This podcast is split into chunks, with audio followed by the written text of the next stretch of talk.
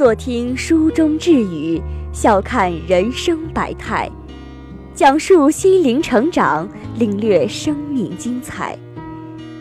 让心灵起锚，拔除生命的迷雾，让梦想飞扬，寻找生活的真谛。每本书籍都是华丽的生命，每句话语都是生活的向导。欢迎收听 FM 幺零八六听歌声网络电台。你是我不愿脱离的习惯。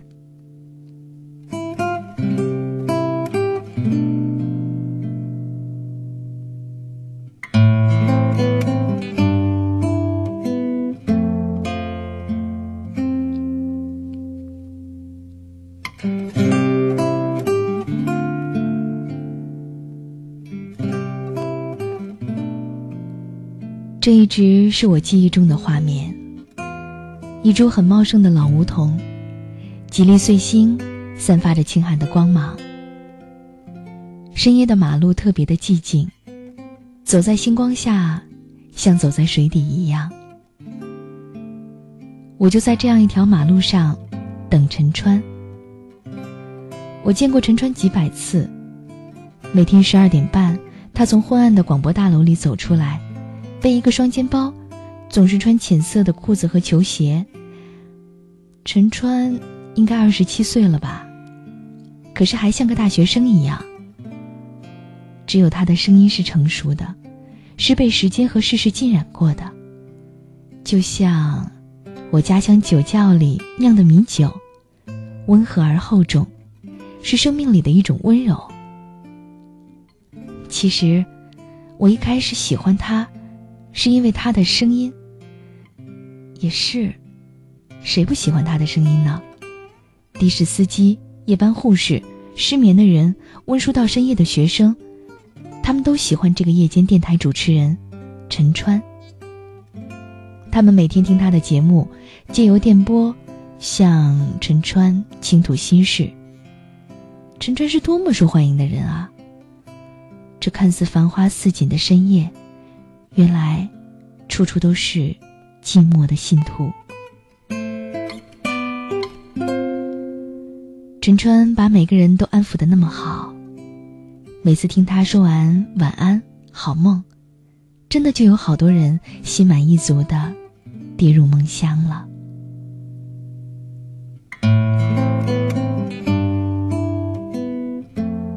但是我跟他们不一样。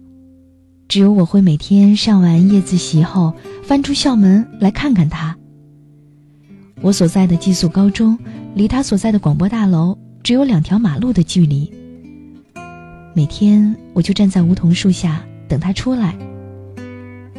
有时，陈川边走边吃一个三明治，有时轻笑着打电话，有时只是低着头快步走路。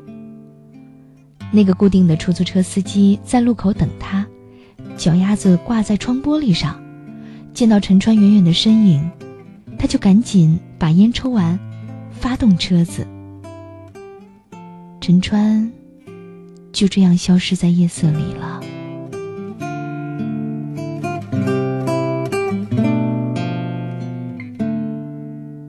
陈川一定不记得半年前那个总是给他打热线的女孩。女孩向他倾诉那些不足为外人道的初恋。陈川总是静静的听女孩说完，然后告诉她：“这个人只是你不愿意脱离的习惯而已。”小女孩，请给自己一点勇气吧。是的，我就是那个变勇敢了的小女孩。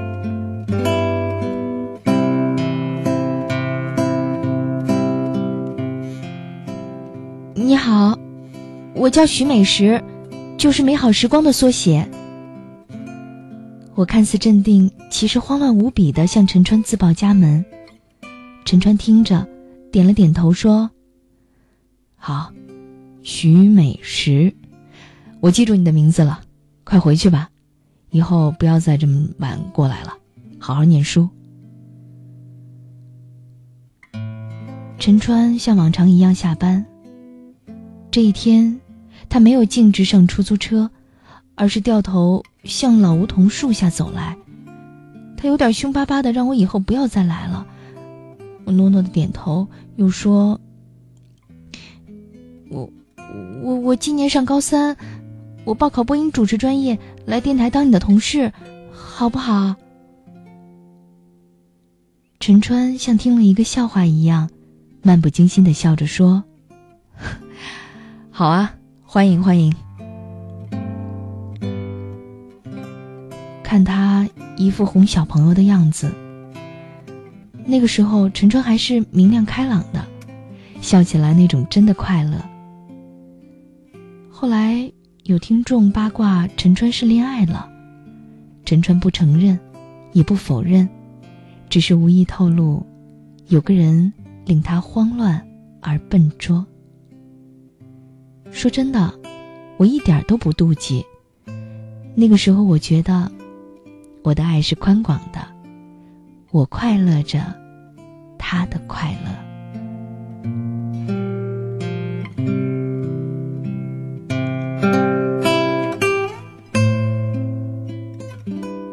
半年后的八月盛夏。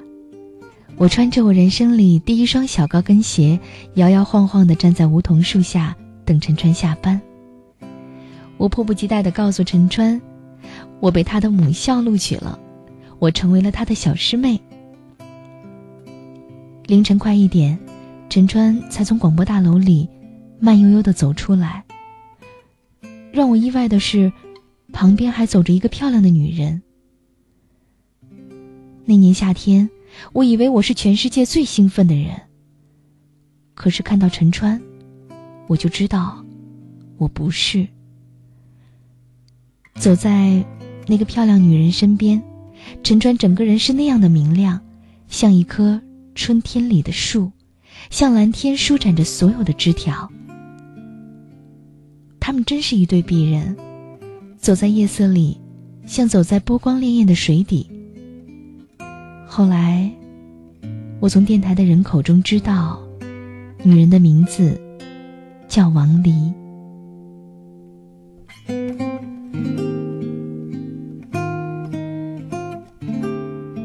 说心里话，我真为陈川高兴。爱屋及乌这四个字，再没有别人比我做的更好了。陈川没有看见我，我在自己预想的舞台上，一个人。谢幕，退场。真的有点沮丧和失落。我一个人慢慢的往回家的路走，树影温柔，星星的光辉被炎热站在半空中，无法移动。我想到以后，很久的以后，如果我依然无法拥有一个和我分享喜悦和感动的人，那么。我的人生该是多么的寂寞。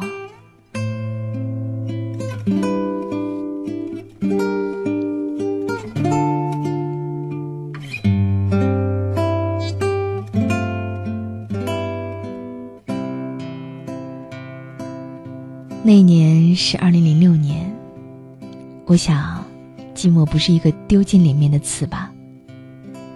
其实。我也曾经偷偷的给陈川写过长长的情书，但终究不够勇敢，匿名混在听众来信当中。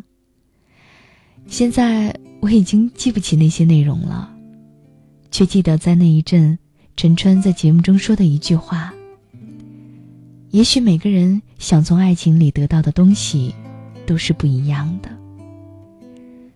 不知道为什么，我觉得那句话。回应了我所有的期待和失落。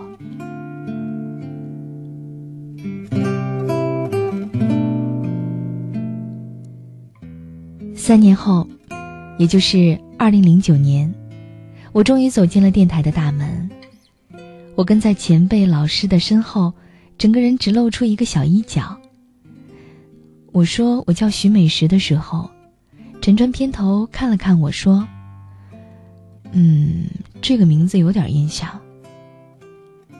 于是我连忙说：“我我一直都在听您的节目，从高中到现在。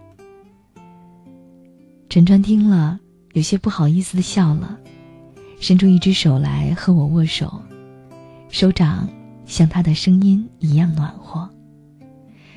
那一刻，我就想，陈川一定是一个内心柔软的男人。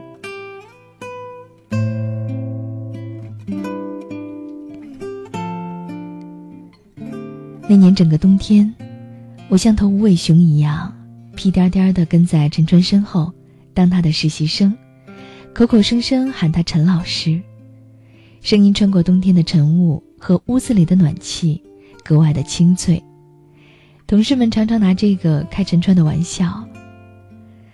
陈川教我怎么样字正腔圆又不做作的发音，教我怎样阅读听众的来信，教我如何写开场白，教我如何去聆听别人。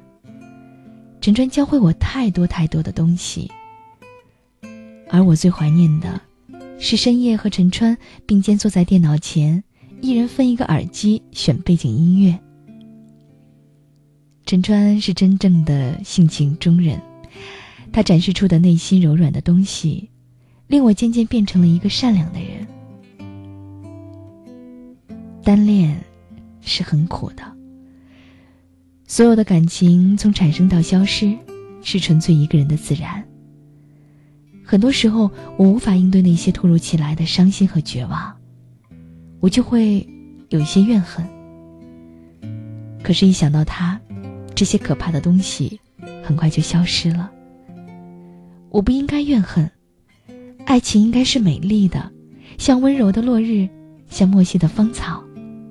它的本质，应该如生命最初的单纯和温柔吧。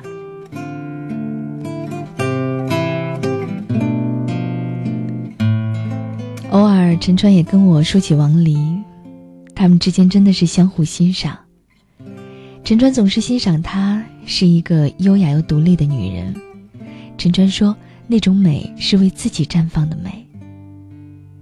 我真的羡慕王黎，也真的只能是羡慕而已。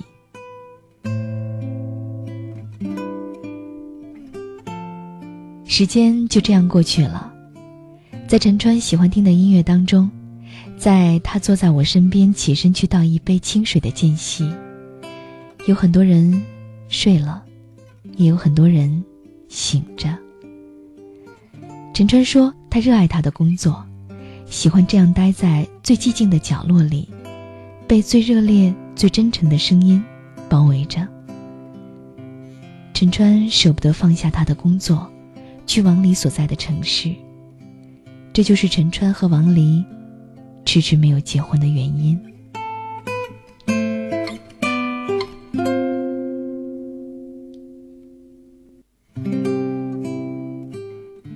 转眼到了二零一二年的夏天，我第一次正式坐进陈川做过的演播室，一样的时分，一样的午夜节目，一样只适合在深夜里浅吟低唱的音乐和心事。第一次播节目，我竟然鬼使神差的说起了陈川的开场白。今夜，你过得好不好？月光照完我这边的墙，又去照你那边的墙。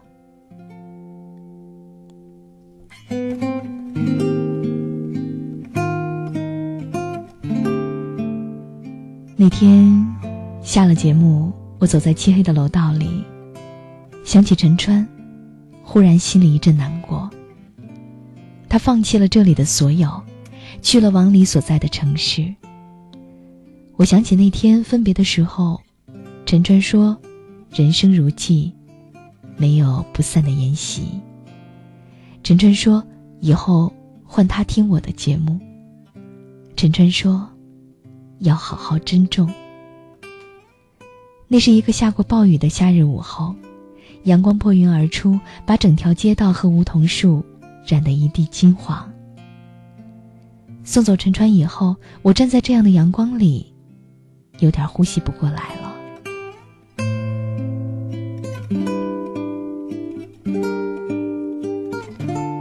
就这样，我在这座城市平静的生活，虽然这座城市里陈川的痕迹越来越淡，我也没有想过要离开。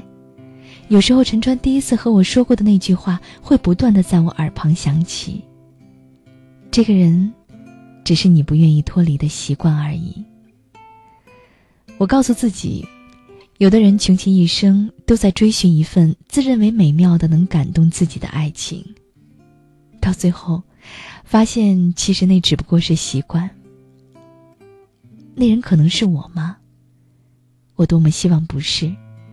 至少我在陈川身上学到了太多的东西，对某些东西的坚持，还有对某些东西的舍弃。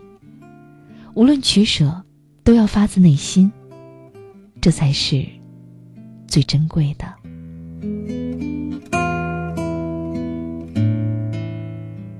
也就是在那天，我收到了陈川寄给我的喜帖。优雅漂亮的纸张，是一张极完美的书签。我把它放进了厚厚的书里，塞回了书架。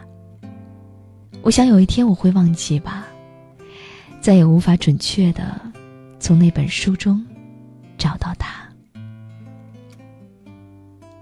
以后的日子，天天快乐，夜夜平安。陈川就像是所有童话故事的结尾。明明是那么快乐的结局，不知道为什么，在夜里念着念着，有点想哭，又觉得充满了感激。想为你做件事，让你更快乐的事，好在你的心中埋下我的名字。求时间趁着你不注意的时候，悄悄地把这种子酿成果实。的确是更适合你的女子。我太不够温柔、优雅、成熟、懂事。如果我